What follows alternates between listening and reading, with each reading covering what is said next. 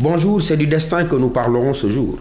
Articulant notre laïus à la question de savoir si l'homme est esclave du destin ou au contraire s'il en est l'architecte. Dans une perspective semblable à celle de l'école philosophique des stoïciens de la Grèce antique, la sagesse humaine devrait consister à comprendre que la liberté humaine est un pur néant face à l'inéluctabilité de ce que les dieux ont prévu de toute éternité et qu'il ne resterait qu'à l'homme qu'à se faire compagnon fidèle de la volonté des dieux ou que quand il danserait quand même, le ferait-il au son d'une musique dont il ne serait pas le compositeur. Une perspective contradictoire est celle-là, est celle qui considère tout au contraire que l'homme se définit par sa liberté existentielle, liberté au nom de laquelle il est maître de lui-même, responsable de ses actes architecte de son destin. C'est la perspective de Sartre, de Descartes, mais aussi de tous les théoriciens du libre arbitre. Ceux-là qui parient sur la capacité propre à l'homme à s'auto-gouverner, c'est-à-dire à agir selon sa seule conscience et en l'absence de toute pression extérieure.